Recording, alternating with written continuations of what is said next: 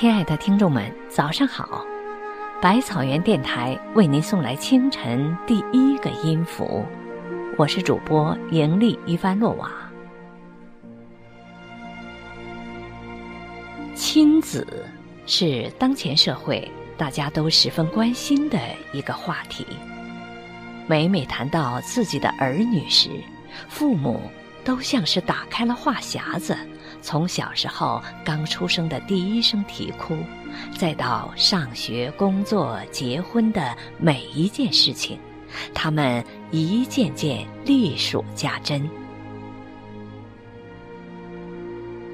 为人父母，总希望能够参与到孩子的生活和成长中，可殊不知，孩子的成长过程就是一个不断和父母告别，不断。独自前进的过程。下面，请欣赏百草园电台为您选读龙应台的文章《目送》。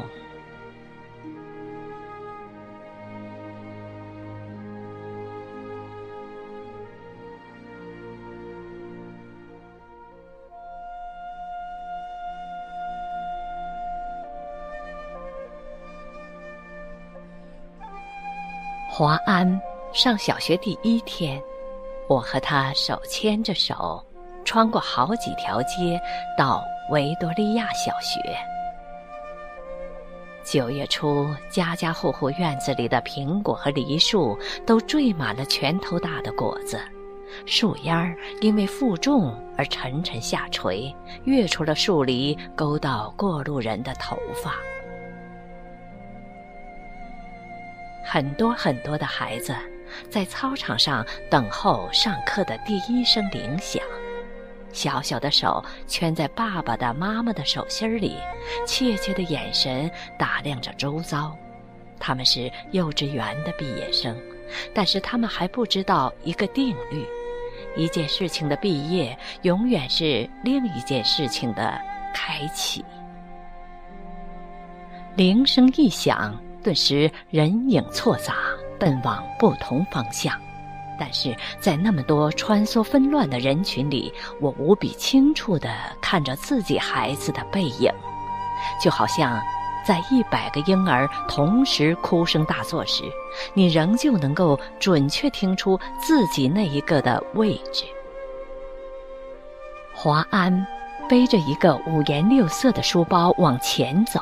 但是他不断的回头，好像穿越一条无边无际的时空长河，他的视线和我凝望的眼光隔空交汇，我看着他瘦小的背影消失在门里。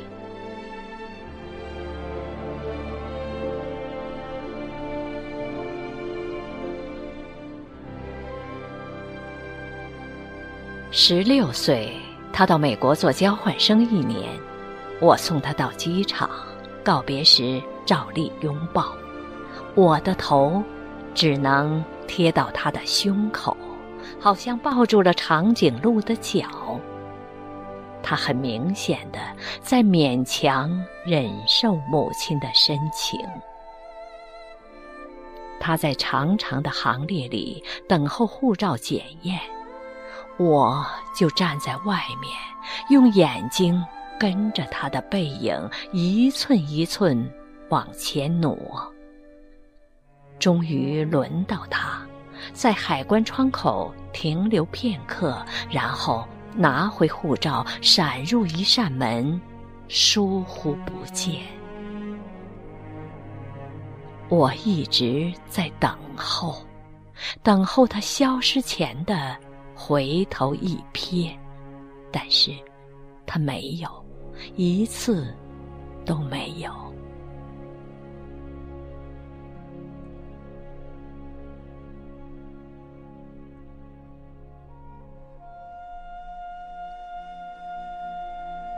现在，他二十一岁，上的大学正好是我教课的大学，但即使是同路。他也不愿搭我的车，即使同车，他戴上耳机，只有一个人能听的音乐，是一扇紧闭的门。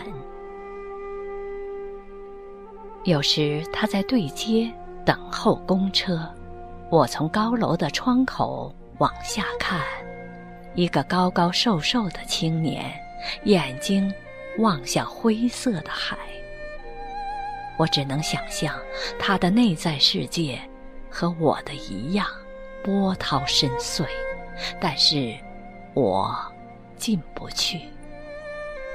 一会儿，公车来了，挡住了他的身影。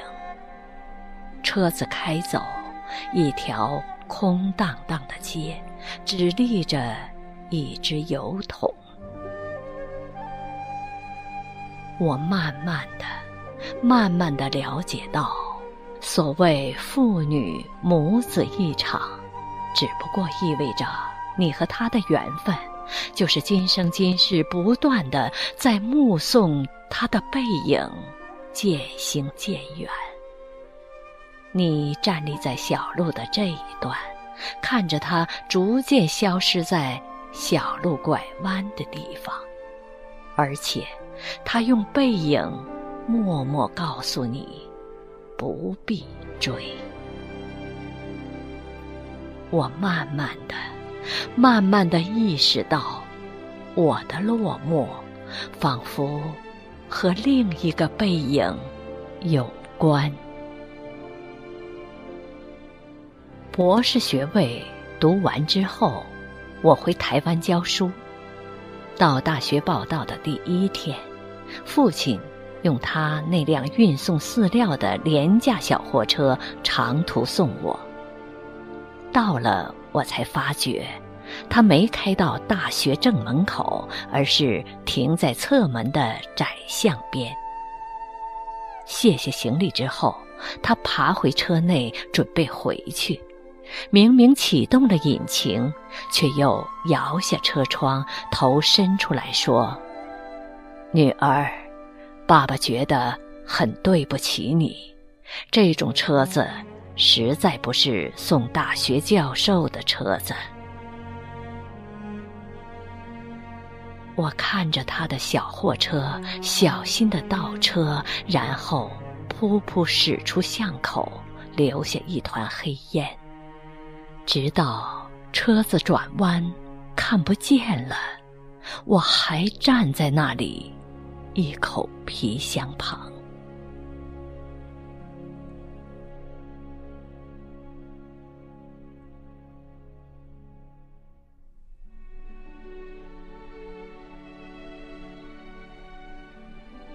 每个礼拜到医院去看他，是十几年后的时光了。推着他的轮椅散步。他的头低垂到胸口。有一次，发现排泄物淋满了他的裤脚，我蹲下来，用自己的手帕帮他擦拭，裙子也沾上了粪便。但是，我必须就这样赶回台北上班。护士接过他的轮椅。我拎起皮包，看着轮椅的背影，在自动玻璃门前稍停，然后没入门后。我总是在暮色沉沉中奔向机场。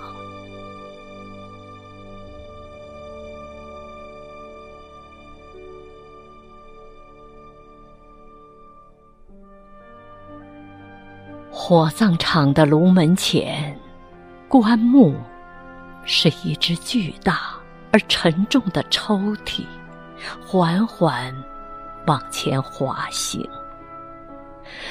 没有想到可以站得那么近，距离炉门也不过五公尺。雨丝被风吹斜，飘进长廊内。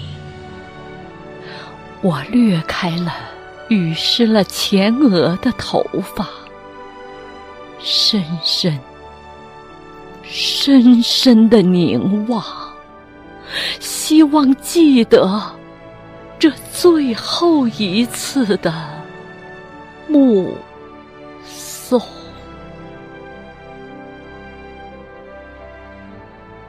我慢慢的、慢慢的了解到，所谓父女母子一场，只不过意味着你和他的缘分，就是今生今世不断的在目送他的背影渐行渐远。你站立在小路的这一端。看着他逐渐消失在小路拐弯的地方，而且他用背影默默告诉你：不必追。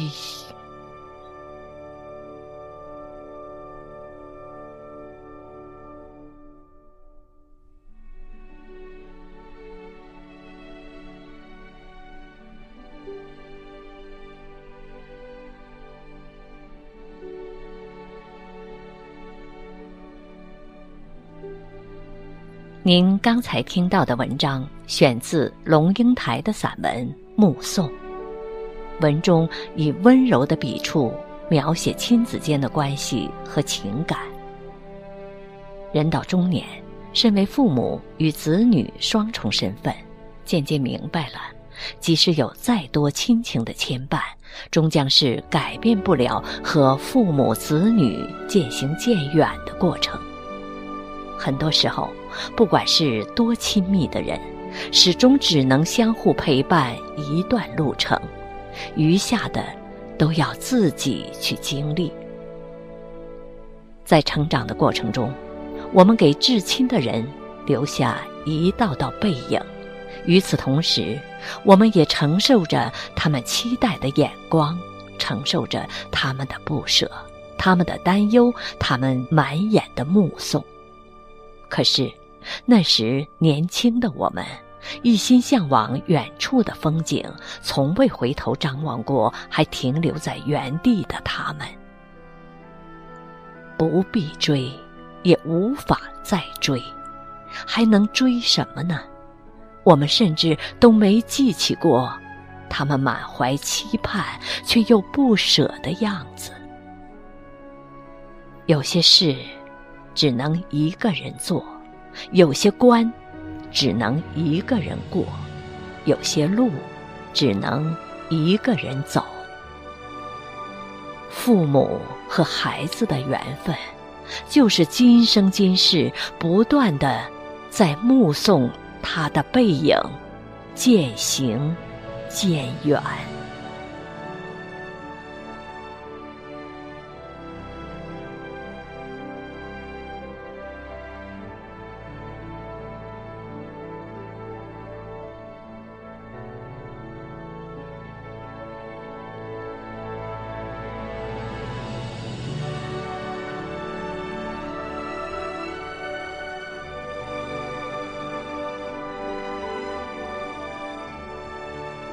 这里是无锡百草园电台，再次感谢您的陪伴时光，我们明天再见。